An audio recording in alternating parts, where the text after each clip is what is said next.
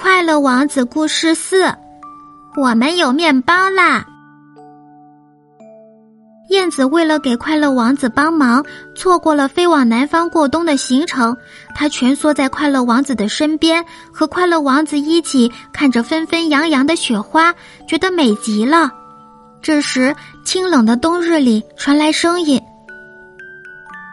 好冷啊，哥哥，我好饿。”原来，不远处桥底下坐着几个孩子。他们身着破旧的衣服，依偎在一起，但还是冻得发抖。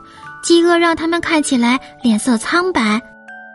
快乐王子对燕子说：“我的老朋友，我身上贴满了金片，麻烦你把它们一片片的取下来，给这些孩子们送过去吧。”燕子说：“可是，尊敬的王子，这是你身份的象征。”如果取下来，你就跟一般的雕塑没什么两样了。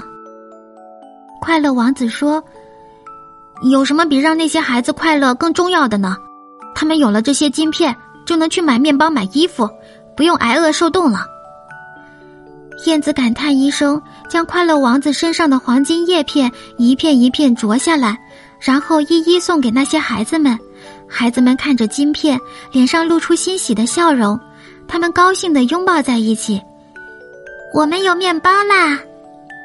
没有了红宝石、蓝宝石和黄金叶片的快乐王子看起来一点也不高贵，他就像石柱上的其他雕塑一样普普通通，甚至比其他雕塑更加丑陋。